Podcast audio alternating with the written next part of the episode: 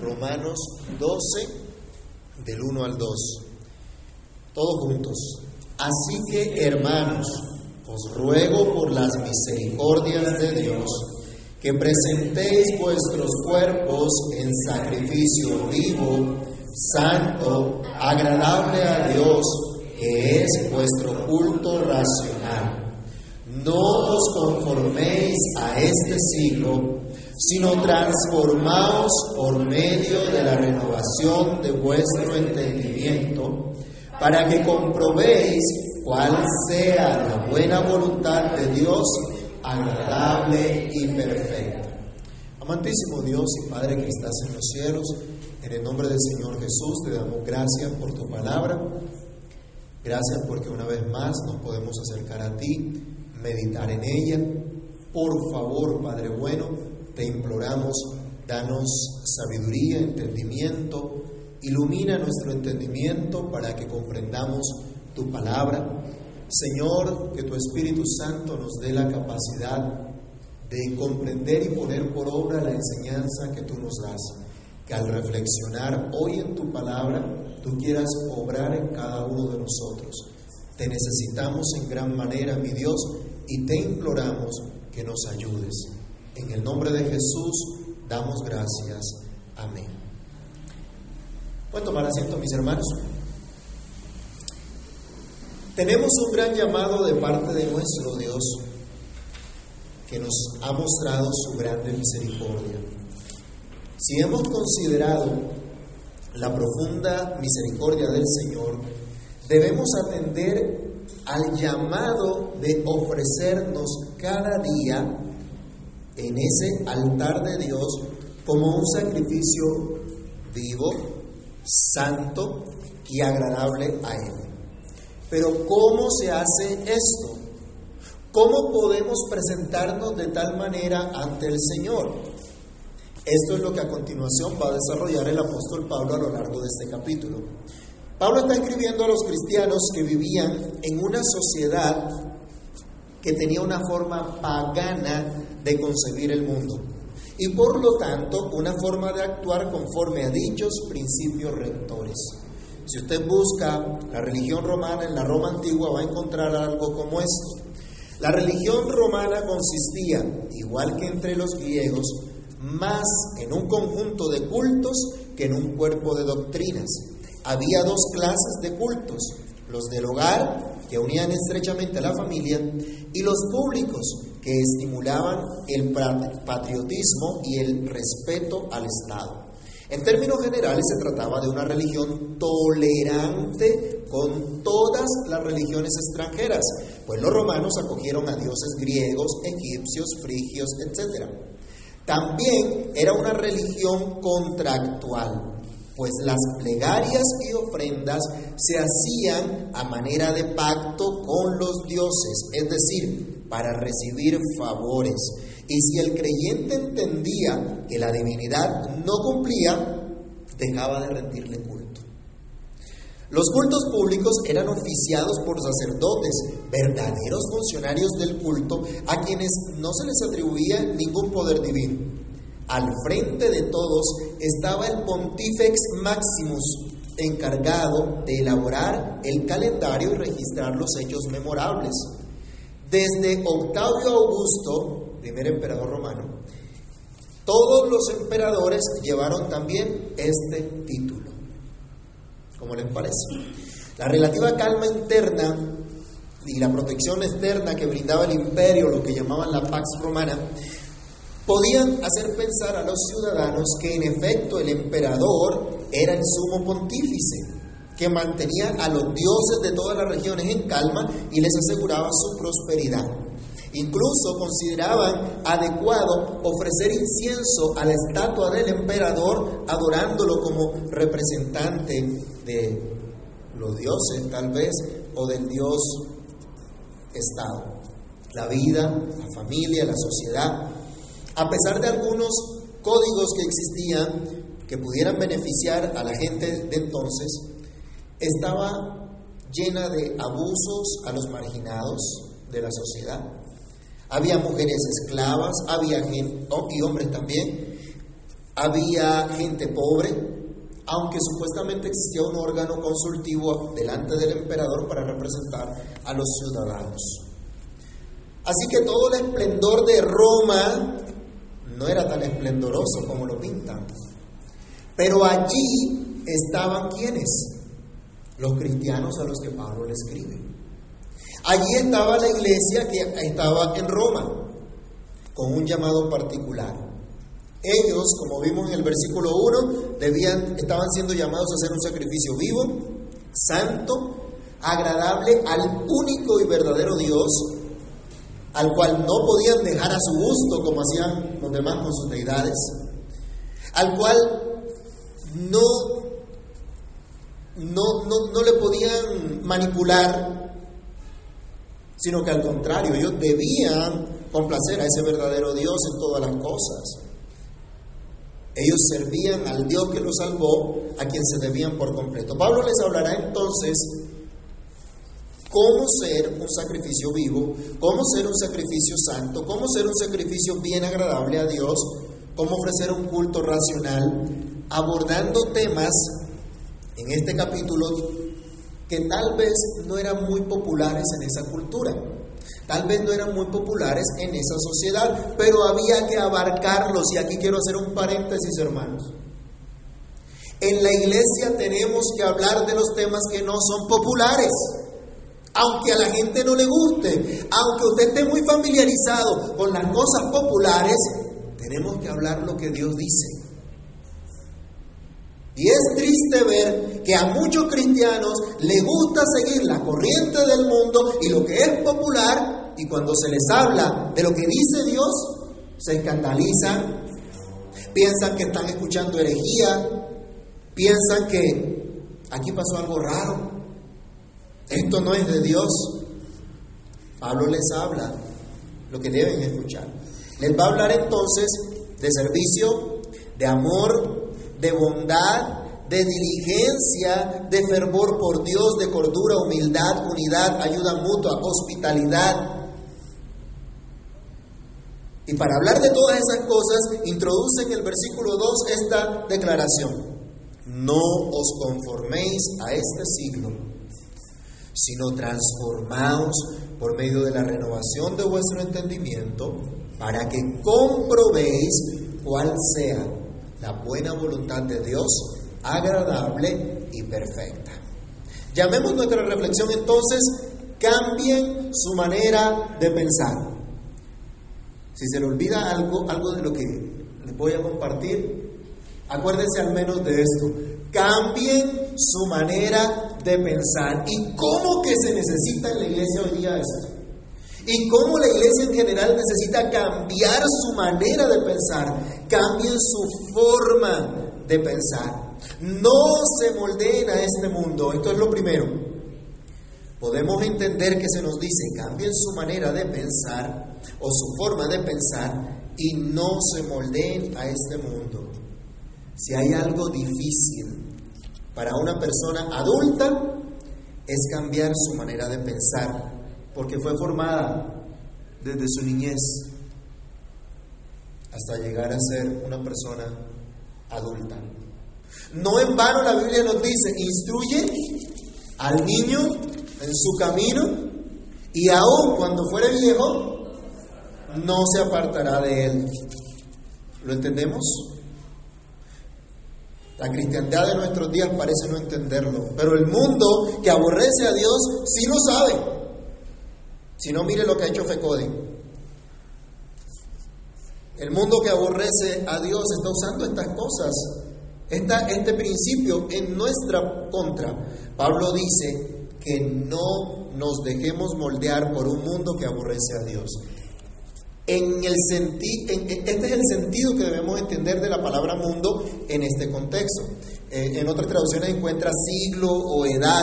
En ese contexto, esta palabra debe entenderse como el sistema de creencias opuestos, contrarios a Dios, como en Gálatas 1.4 también lo usa Pablo. Leámoslo, por favor, alguien que lo lea rápidamente. Gálatas 1.4. ¿Quién lo tiene?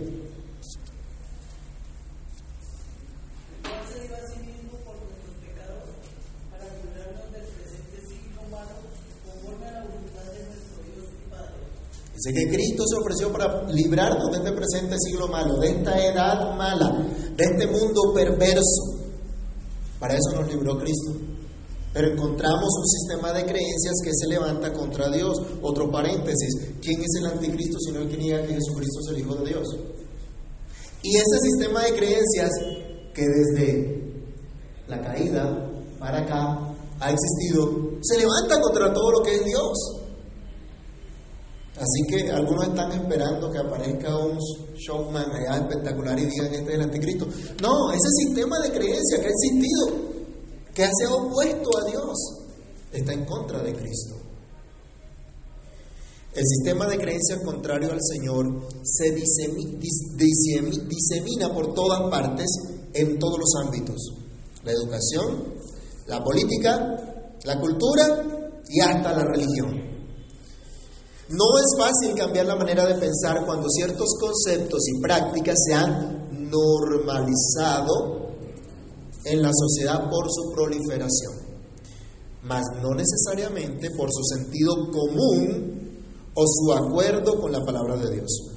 El paganismo que se vive en nuestros días, en nuestra sociedad postmoderna, es del mismo pelambre el de la sociedad romana en que vivían los creyentes a los que Pablo dirige su carta. Luego, mis hermanos, nosotros estamos en la misma situación afrontamos las mismas dificultades que afrontaban nuestros hermanos de la iglesia en Roma. No estamos nosotros en una cosa más terrible de la que ellos estaban. A veces pensamos, uy, esto está, nunca habíamos visto esto. Sí, no lo habíamos vivido nosotros. Pero nuestros hermanos en, la, en el primer siglo ya lo habían vivido. Estamos afrontando las mismas dificultades que ellos tenían para tener una manera correcta de pensar. No según la sociedad, sino según Dios. En la sociedad romana, por ejemplo, era normal, era aceptable el, el pluralismo de religiones, siendo la principal religión la del Estado, la adoración del emperador como su representante. Hoy nosotros nos enfrentamos a una sociedad que se dice pluralista, que acepta todo, todas las diferencias, respetuosa de las creencias individuales. Eso es lo que nos vende, ¿no? Y se dice que tenemos libertad de religión. Nuestra constitución incluso lo dice. Pero la religión principal, así como en esa época pagana, ¿cuál es? La religión que hoy más florece, el Estado, el estatismo. Ya le puedo decir por qué. Esto es promulgado principalmente por los movimientos políticos de izquierda, llámense comunistas, socialistas del siglo XXI, progresistas o cualquier banda verde. Y ya me entienden que, a qué me refiero. Con su influencia en las leyes, en la educación, en la cultura y hasta la religión. Hermanos, ¿cómo puede un cristiano ser un sacrificio vivo, santo, agradable a Dios en culto racional en esta sociedad? ¿Cómo es posible desarrollar este llamado en tremenda dificultad? ¿Y cómo podrían los cristianos en Roma hacerlo en medio de su sociedad pagana también? ¿Cómo pensar según Dios y no según el mundo si todo lo que nos rodea está lleno de mundanalidad? ¿Con quién trabaja usted? la oficina, el taller, con quién estudian nuestros hijos, quiénes son los que están alrededor de ellos. ¿Todos son creyentes? ¿Nos vemos nosotros todos los días y trabajamos armoniosamente solo nosotros? No. Los medios de comunicación, ¿qué es lo que nos están vendiendo? Las universidades, mire, desde los jardines infantiles hasta las universidades desde los medios de comunicación hasta las organizaciones sociales, las instituciones estatales, todo está permeado de mundanalidad, de paganismo. ¿Y qué decir de las mal llamadas iglesias que se han alineado con la religión del Estado? Pablo es imperativo en su dicho, no se dejen moldear por este mundo Allí usted tiene una función tanto pasiva como activa. no se dejen moldear. Es alguien que lo moldea, pero usted lo permite.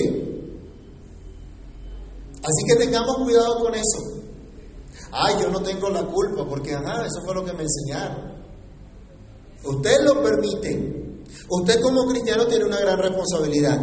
Debemos hacer, Pablo nos dice, lo que debemos hacer para atender nuestro llamado como sacrificios vivos, santos, agradables a Dios. Y esto es no dejarse moldear por el mundo. No dejar que las formas, las costumbres, los pensamientos de este mundo que aborrece a Dios sean los que moldeen, los que den forma a nuestra manera de vivir, de ver, de pensar. Por cierto, si no quieres que tus hijos vivan como el mundo que aborrece a Dios, ¿qué crees que tienes que hacer? Tienes que enseñarlos tú mismo a vivir para Dios. Tienes que moldearlos tú mismo. Tienes que enseñarlos y no dejar que los moldee el mundo. Ay, pero ¿por qué mi hijo es así 40 horas escuchando a FECODE? En lugar de estar escuchando la palabra de Dios. En lugar de estar escuchando la instrucción cuando te levantes, cuando te acuestes, cuando vayas por el camino. Y después nos sorprendemos, ¿de dónde me salió este niño socialista? Es 40 horas semanales, hermanos, escuchando eso. ¿Qué creen que va a salir? No le pidamos peras al horno. La iglesia que estaba en Roma no podía ver a la religión y el Estado como hacían los no creyentes. La iglesia no podía ver la familia, la sociedad, el trabajo, como lo hacían los no creyentes. Y el pensamiento incrédulo, el pensamiento incrédulo no era el que debía moldear la forma de vivir de los cristianos. Mis hermanos, este es el mismo mensaje para nosotros hoy día. Lo que la sociedad y el Estado determinan como normal, como aceptable o como el bien común. Esto está muy de moda, ¿no? El bien común prima sobre el individual. Vamos a ver qué tan cierto es eso. Esas cosas no necesariamente son las que Dios aprueba. El gobierno puede sacar leyes, pero no necesariamente esas leyes están de acuerdo a lo que Dios dice. ¿Y qué haremos entonces nosotros? Hay un principio para nosotros. Es necesario obedecer primeramente a quién? A Dios antes que a los hombres. Lo que este mundo aconseja para nuestros hijos, para nuestros matrimonios, para nuestra vida personal, para lo que debemos comprar, en lo que nos podemos divertir, en lo que debemos invertir nuestros recursos y toda nuestra vida en absoluto, ninguna Ninguna de esas cosas debe moldear nuestras vidas. Así como lo oye, amado hermano, el mundo que aborrece a Dios no puede determinarnos lo que debemos creer, lo que debemos hacer, cómo vivir nuestra relación con Dios delante de Él y delante de los hombres. Escuchen esto, el Estado no decide quién puede o no puede entrar a la iglesia. El Estado no puede decidir esas cosas. El mundo no puede y no debe imponerte la moda que debes usar. El mundo no puede imponernos la carrera que van a estudiar nuestros hijos y la razón o la motivación por la cual lo van a hacer.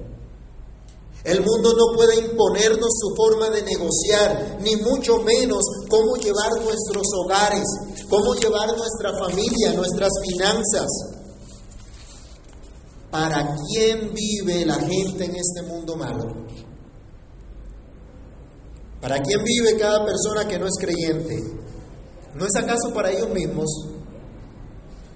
No gobiernan los poderosos para ellos mismos, aunque se presenten como los que combaten la corrupción y los que defienden a los pobres y a los marginados, aprovechándose más bien de la condición de estos.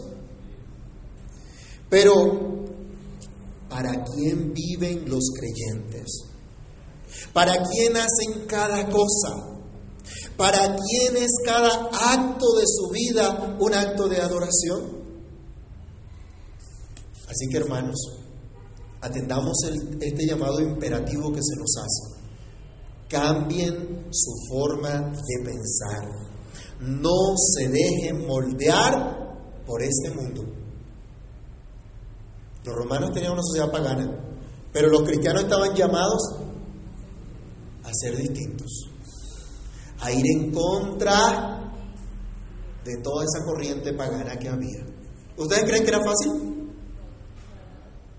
Vamos a mirar. Lo segundo que se les dice acá como respuesta a cómo ser un sacrificio vivo para Dios es renueven su mente. Otra vez leamos nuestro texto. No os conforméis a este siglo, sino transformaos por medio de la renovación de vuestro entendimiento, para que comprobéis cuál sea la buena voluntad de Dios, agradable y perfecta. Algunos han dicho que para dejar de hacer algo debemos reemplazarlo por otra cosa. Pero este cambio que nos sugiere Pablo no se limita a una cuestión meramente externa, sino algo interno. Se trata de un cambio profundo. Entonces, en lugar de dejarse moldear por el mundo, se le dice a los creyentes, sean transformados por su forma de pensar que no los moldee el mundo, sino una manera de pensar diferente. No se dejen amoldar por el mundo, no se metan en el molde del mundo. No dejen que el mundo le imponga las su visión, su manera de vivir, su manera de pensar, su manera de actuar. No permitan eso. Sino que a ustedes los moldee, que a ustedes los transforme una renovación de su pensamiento, de su manera de pensar. Y aquí quiero hacer otro paréntesis, hermanos. Hay gente que no le gusta pensar, no quiere utilizar su intelecto. Hay gente que cree que venir a Cristo es dejar el cerebro en blanco y no usarlo. Entonces, ¿para qué nos dio Dios el, cerebro? Entonces, ¿para qué Dios nos dio las capacidades que tenemos? Hay que pensar, hay que considerar, hay que analizar. Se le dice entonces acá, sean transformados.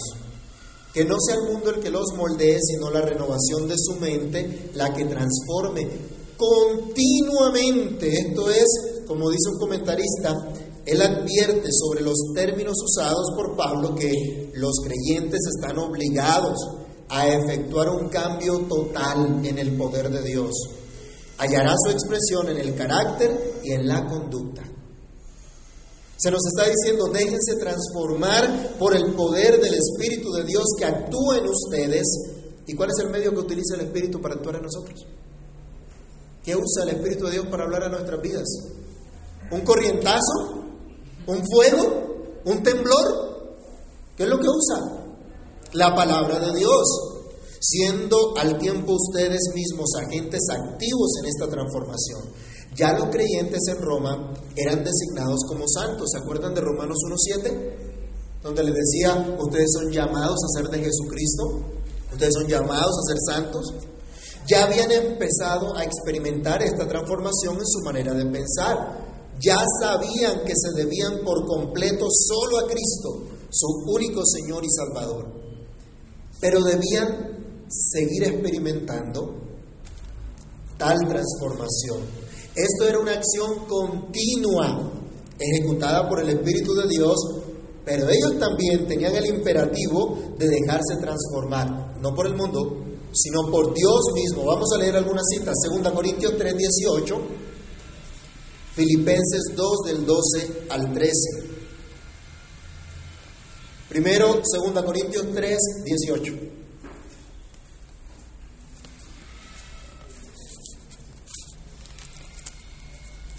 dice? Por tanto, nosotros todos mirando a cara, a, cara descubierta, como en un espejo la gloria del, del Señor, somos transformados de gloria en gloria en la misma imagen, como por el Espíritu del Señor. Esto habla de una acción continua. No es que yo cambié mi manera de pensar ayer y ya, todo quedó listo. No vamos a llegar a esa perfección mientras estemos aquí en la tierra. Lo alcanzaremos cuando el Señor nos llame a su presencia. Pero debemos ir caminando cada día y creciendo cada día, ajustándonos cada vez más a la enseñanza escritural. Filipenses 2 del 12 al 13. Filipenses 2 del 12 al 13.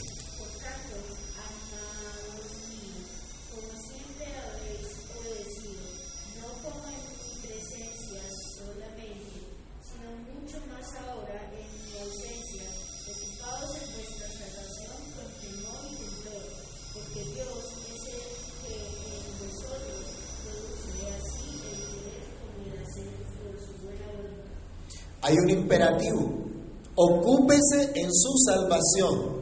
Pero le recuerda, Dios coloca tanto el querer como el hacer. Esto es lo que produce el Espíritu de Dios. Esta es la obra del Espíritu de Dios.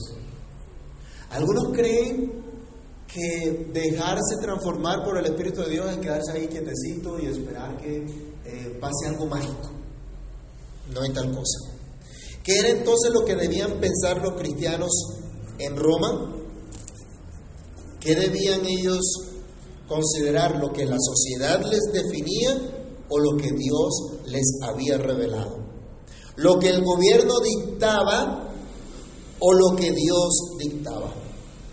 En nuestra sociedad actual, los que en apariencia promueven el pensamiento crítico detestan que se piense diferente a ellos y odian que se les diga o sugiera al menos que no están por encima de la ley de Dios. Los que se hacen llamar liberales y grandes demócratas no creen realmente en las libertades, sino mire las restricciones por más de dos años que llevamos con la excusa de la pandemia. Los que se huelgan de ser librepensadores están cautivos en el paganismo, asumiendo que eso es libertad. La verdadera libertad viene de Dios. Donde está el Espíritu de Dios, allí hay libertad. No viene del hombre. La verdadera libertad viene de pensar según Dios, no según el mundo que aborrece a Dios. Así que renueven su mente. Esto dice Pablo a la iglesia. Renueven su mente, abracen no los conceptos mundanos, sino los conceptos que Dios da en su palabra. Abracen fielmente la doctrina que se les ha expuesto hasta ahora y experimenten en su mente una verdadera renovación. Esto significa un ajuste de la visión moral y espiritual y del pensamiento a la mente de Dios que tiene como propósito llevar a cabo un efecto transformador sobre la vida. Esto lo dice Vine. Entiendan, hermanos, la palabra de Dios Piensen en ella para que puedan actuar de acuerdo a su enseñanza. Vamos a leer, por favor, Colosenses capítulo 3, verso 16. Colosenses capítulo 3, versículo 16. ¿Qué se nos manda?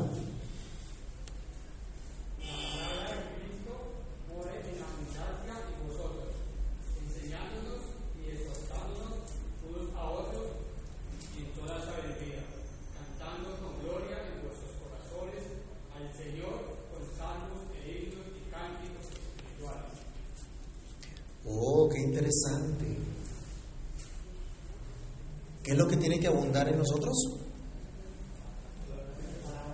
¿Qué tiene que abundar en nuestros corazones? La palabra de Dios. Esto es lo que tiene que abundar.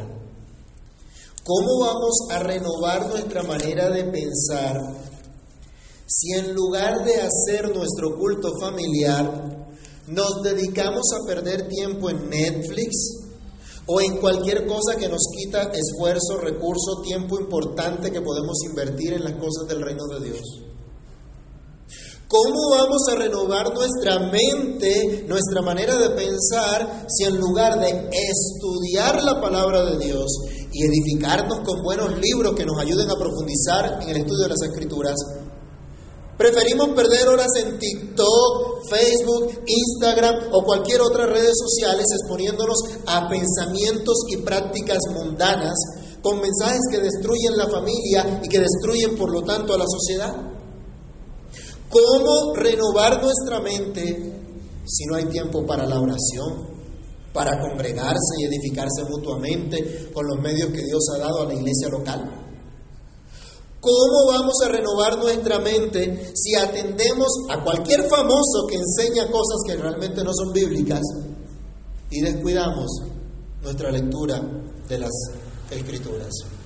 Hay gente que no le gusta pensar, ya les había dicho, y prefieren dejarse moldear por otros. Hay otras personas que sucumben ante la presión de grupo. ¿Saben qué es eso? Como los demás lo hacen, pues para no quedarme atrás, yo también lo hago. Porque los demás se visten así para que no me digan que yo soy anticuado, que no estoy a la moda, entonces me pongo como los demás que están a la moda. Otros sucumben por el temor al hombre. ¿Qué dirán?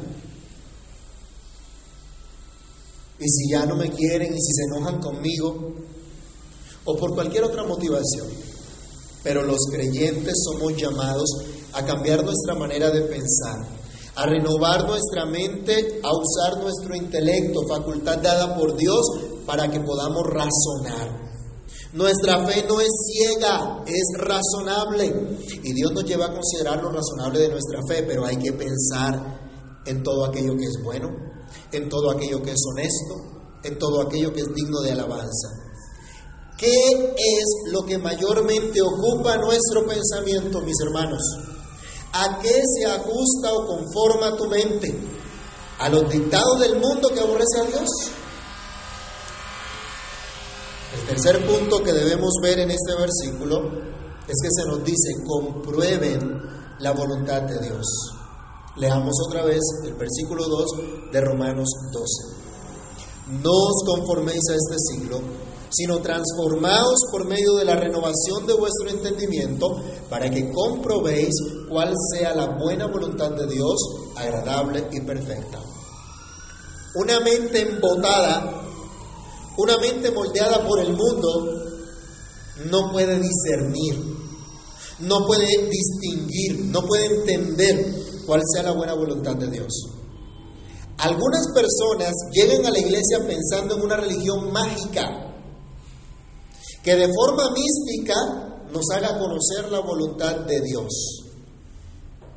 Por una visión, por un sueño, algún hecho sobrenatural o providencial, que podamos conocer algo respecto a una situación en particular. Y se pierde de vista la revelación de Dios escrita en su palabra, esto es la Biblia, que tiene todo el consejo de Dios, que nos hace sabios para la salvación, que nos prepara completamente para vivir en este mundo para la gloria de Dios. Muchos llegan al cristianismo pensando en esa religión misteriosa de supersticiones. ¿Han escuchado? Hay poder en la sangre de Cristo. Eso es superstición. Eso es un mantra. Que por repetir esta palabra tantas veces, pues me va a traer algún beneficio. Hay muchas supersticiones, mis hermanos. Y la gente llega con estas cosas. Y cuando se muestra la verdad quedan, oh, ¿qué pasó acá?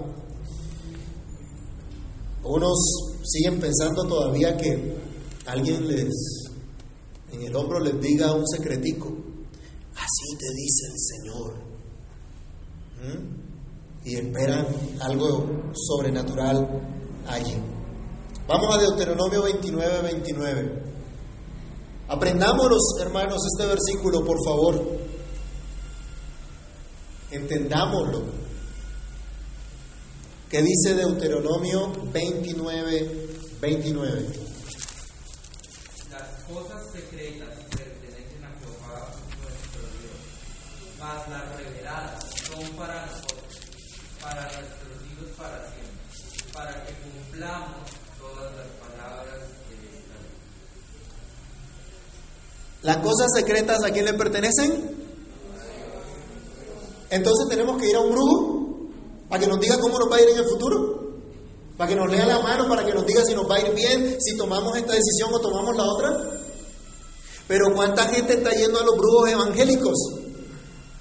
Para que les diga algo en secreto. Para que les diga algo de parte de Dios. Las cosas secretas pertenecen al Señor nuestro Dios. Hermanos, nuestro futuro está en las manos de Dios, no tenemos de qué preocuparnos. No tenemos por qué angustiarnos. ¿Cuál fue el versículo que se aprendió? Dios es qué? Duro. Dios es nuestro amparo y fortaleza, nuestro auxilio en las tribulaciones. Dios es nuestro amparo y fortaleza. En todo momento. Así que ¿por qué vamos a tener miedo del futuro? El futuro está en las manos del Señor. Él conoce todas las cosas y sabe lo que es bueno. Él es sabio. Dios se ha revelado, Dios se ha dado a conocer, Dios nos dice lo que debemos creer, lo que debemos pensar, lo que debemos obedecer. Eso nos los ha revelado. Y a eso es a lo que tenemos que prestarle atención. Y en eso debemos ocuparnos. Si el mundo es el que moldea nuestra manera de concebir la vida, no podremos conocer la voluntad de Dios. Y mucho menos obedecerla y conformarnos a ella.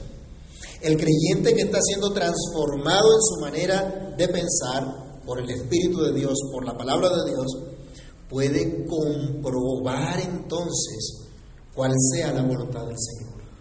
Puede comprobar entonces lo que es bueno. El mundo llama bueno a lo malo. Y a lo que realmente es bueno, lo llama malo. Señalar el pecado, el mundo lo considera un discurso de odio.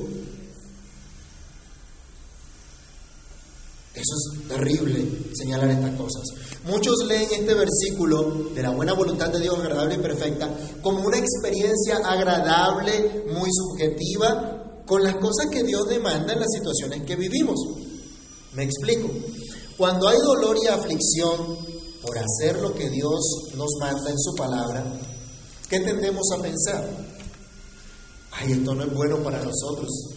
Yo no puedo creer que esta sea la buena voluntad de Dios, agradable y perfecta. Cuando sufrimos por vivir conforme a la voluntad de Dios y nos ganamos tremendos problemas, entonces, yo no creo que esto sea de verdad la buena voluntad de Dios.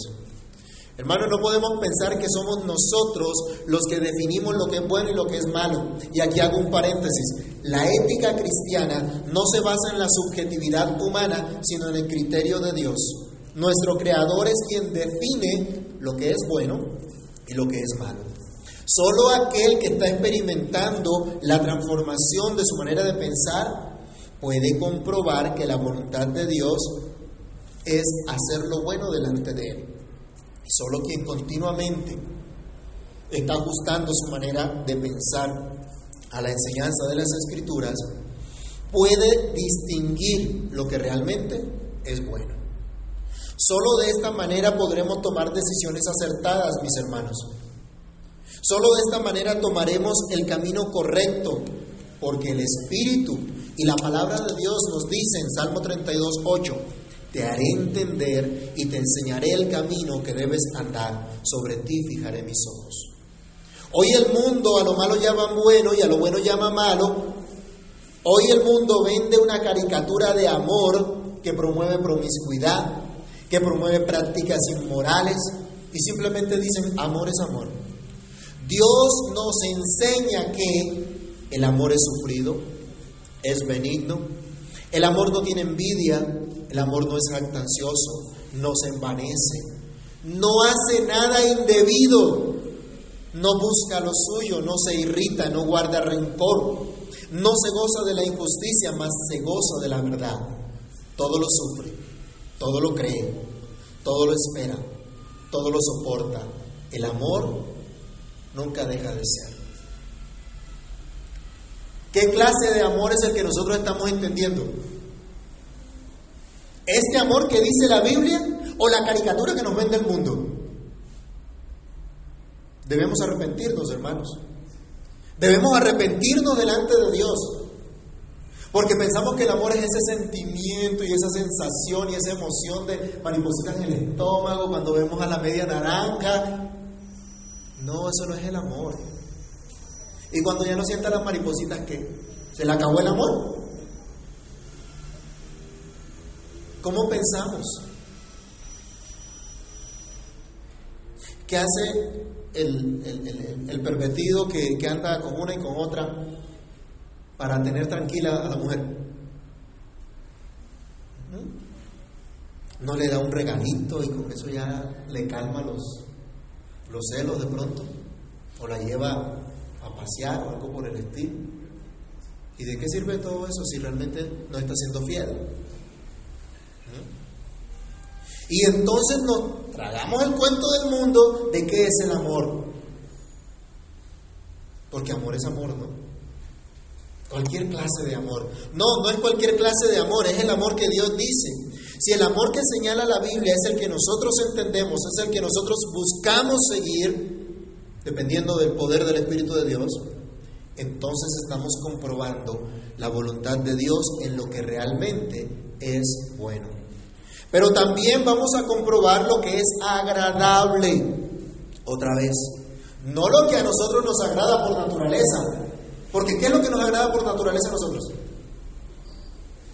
¿Lo puro, lo santo? ¿Lo honesto? Realmente no. Nuestra naturaleza pecaminosa busca otra cosa. Recuerden el versículo anterior, vamos a leerlo, Romanos 12, 1. ¿Qué es lo que dice?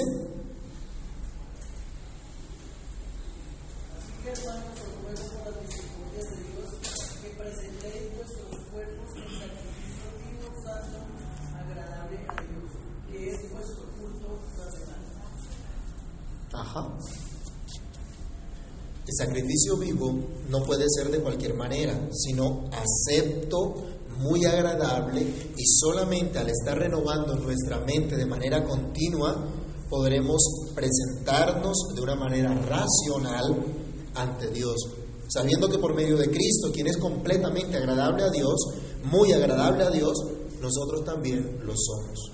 Solamente al estar continuamente expuestos a la enseñanza de las Escrituras y pensando activamente en ellas, comprobaremos lo que realmente agrada a Dios, no a nosotros. Hermanos, consideren ustedes si era agradable para los cristianos del primer siglo el hecho de ser perseguidos por su fe y al negarse a ofrecer incienso a la estatua del emperador y proclamarse esa de Señor. Seguro que esta aflicción no era agradable. Así como no es agradable hoy las vejaciones, los insultos, las incomprensiones por ser cristiano, por mantener convicciones firmes. Así como no es agradable ver que algunos simplemente se alejan de nosotros porque no compartimos su forma pagana de pensar, porque buscamos agradar a Dios y no a los hombres. Solo si actuamos conforme a las escrituras sabremos realmente lo que agrada a Dios y no caeremos en presunciones, en prácticas que Dios no ha establecido, pero que algunos han inventado que son agradables a Dios. Solo si nuestra mente renovada podremos actuar, podremos vivir día a día comprobando la voluntad de Dios, lo que es agradable delante de Él, lo que es perfecto. La voluntad de Dios es completa, no le hace falta nada, es perfecta. ¿Alguna vez ha pensado, ay, qué bueno que Dios hubiera hecho más bien esto? O que Dios hubiera mandado más bien aquello. Es por causa del pecado que se nos ocurren esas ideas perversas. Pero lo que Dios dice es bueno, es agradable, es perfecto. Solamente cuando nuestra mente es renovada, cuando no permitimos que la mundanalidad influencie nuestra manera de pensar, entenderemos y proclamaremos como el salmista, Salmo 19.7, la ley de Jehová es perfecta, que convierte el alma. El testimonio de Jehová es fiel, que hace sabio al sencillo. Vamos a Mateo 5:48.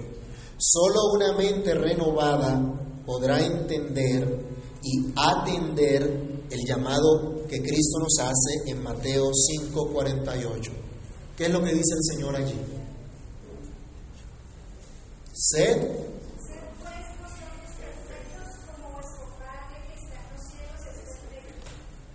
¿Qué pide Dios? Nada más y nada menos.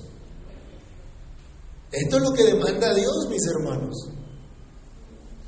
La excusa es, ay, somos pecadores, ninguno es perfecto, todo el mundo hace lo mismo. No, esa no debe ser nuestra actitud. El cristiano es diferente. Nada menos espera Dios de nosotros sino la perfección, pero cuidado, no somos nosotros en nuestra capacidad los que llegamos a esto.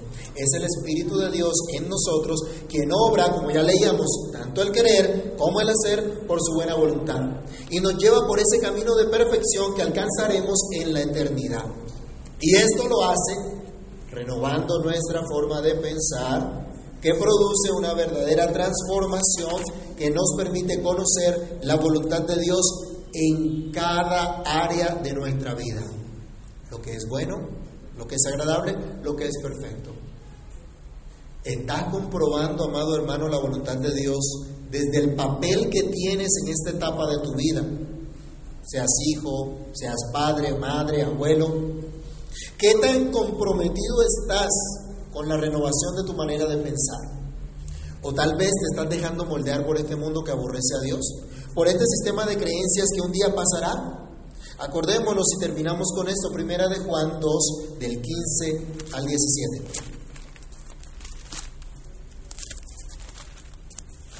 Primera carta del apóstol Juan, capítulo 2, del versículo 15 al 17. No améis al mundo ni las cosas que están en el mundo. Si alguno ama al mundo, el amor del Padre no está en él. Porque todo lo que hay en el mundo, los deseos de la carne, los deseos de los ojos y la vanagloria de la vida, no proviene del Padre, sino del mundo. Y el mundo, la moda pasa. El mundo pasa y sus deseos, pero el que hace la voluntad de Dios permanece para siempre. La única manera de ser sacrificio vivo que se presenta a diario a Dios de manera santa, agradable, en verdadera adoración, es por medio de una renovación de nuestra manera de pensar. Ya no como el mundo que odia a Dios, sino conforme al Espíritu y la palabra de Dios. Solo en la medida que nuestra mente sea renovada y conformada a las Escrituras, podremos comprobar lo que es verdaderamente bueno, lo que es verdaderamente agradable, lo que es verdaderamente perfecto. Esto es la voluntad de Dios. Oremos. Amantísimo Padre que estás en los cielos, en el nombre de Jesús te damos gracias Gracias Señor por hablar a nuestras vidas por medio de tu palabra. Tu palabra es viva, es eficaz, hace lo que tiene que hacer.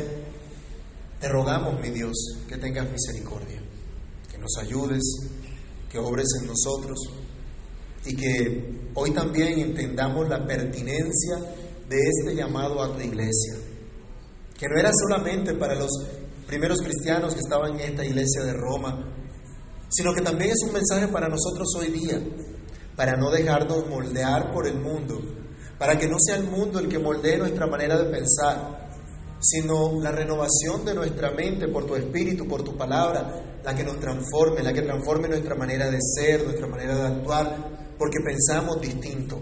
Ayúdanos, Dios.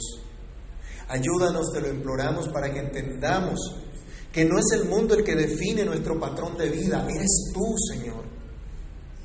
Oh Dios, Perdónanos porque nos hemos dejado influenciar de tanto paganismo, de tanta mentira, de tanto engaño que a veces consideramos que es correcto seguir la corriente de este mundo. Yo te pido que nos ayudes, Dios. Ayúdanos porque a veces, Señor, no queremos enfrentarnos a las dificultades que vienen por tener un pensamiento conforme a tu palabra y no conforme al mundo. No queremos asumir los compromisos, no queremos asumir Señor, las dificultades que se vienen por buscar hacer lo que es agradable delante de ti. Ayúdanos a entender que no vivimos para este mundo, que vivimos para ti. Que no vivimos para agradar a nadie en este mundo, vivimos para agradarte a ti, Señor. Ayúdanos a comprender esto, Padre Santo.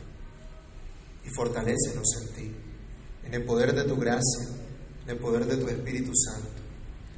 Te lo imploramos, Dios, y confiamos en tus muchas misericordias. En el nombre de Cristo Jesús. Amén.